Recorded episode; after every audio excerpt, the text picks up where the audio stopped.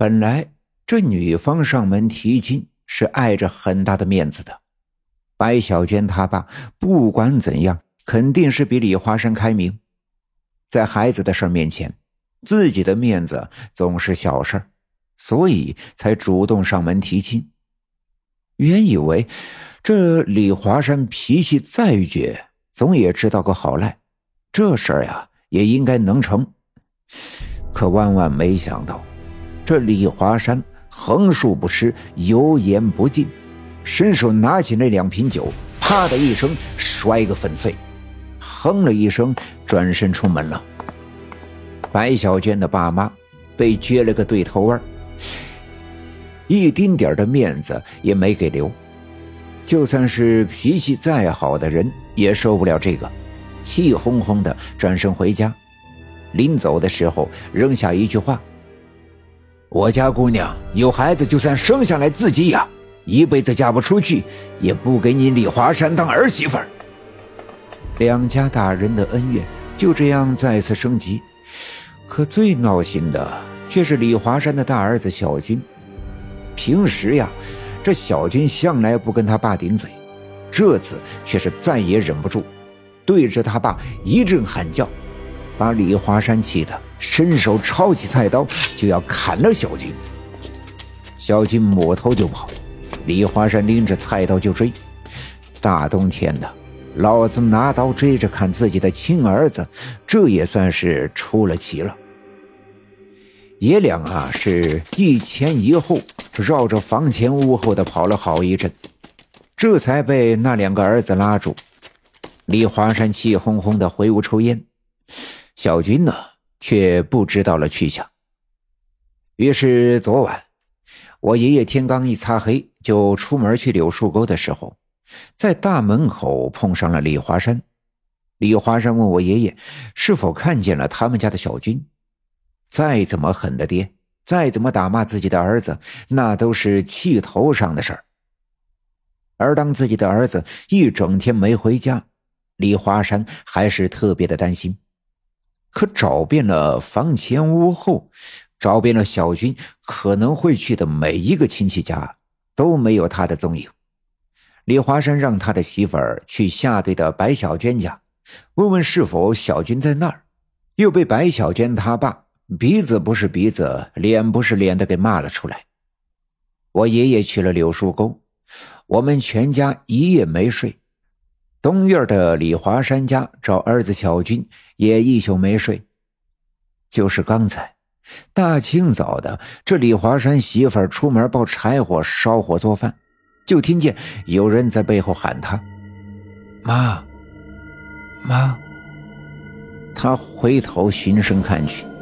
却没发现人影，心想，可能是太惦记儿子，所以产生了幻觉，便继续抱柴火。身后那声音再次传来：“妈，妈，我我冷。”声音凄厉悲惨。李华山媳妇儿这次听得真切。就是自己的儿子小军，可再回头，仍旧谁也没有。他四外张望，喊着李小军的名字，到处搜寻。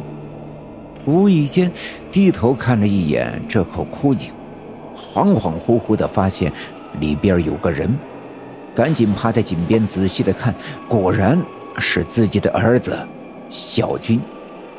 小军啊！娟，他喊了几声，小军一动不动，也不搭话。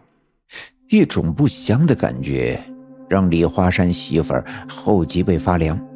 借着晨光再仔细看，才发现小军嘴巴张着，嘴角都是白色的泡沫，手里还拿着一个玻璃瓶子。这个瓶子，李华山他媳妇儿认得，是用来装点豆腐用的卤水的。卤水是用来点豆腐的，配比合理的时候，豆腐会特别的软嫩好吃。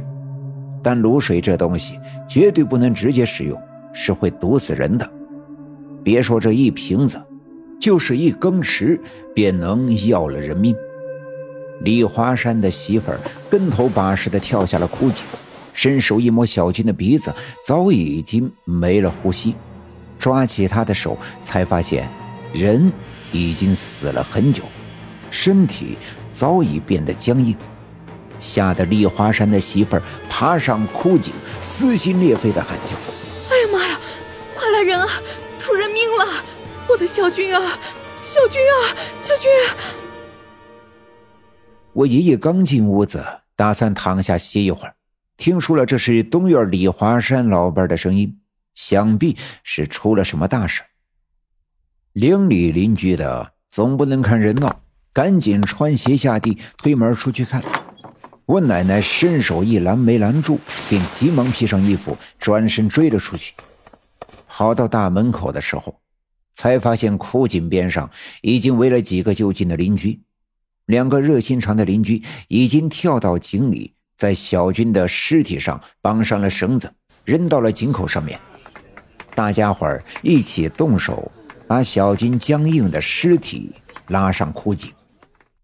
我爷爷赶了过去，分开人群一看，果然是小军躺在地上，身体还保持着死的时候在狭小的井里蜷缩着的姿势，嘴巴张着，面部的肌肉扭曲，样子十分的恐怖。我爷爷蹲下身子。心里不禁一阵难过。小军这孩子特别的热心，平时见面总有个亲近劲儿，怎么这就死了呢？突然，小军睁开了眼睛，看着我爷爷笑了。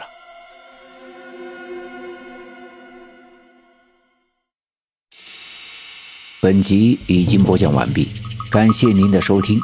欲知后事如何，且听下回分解。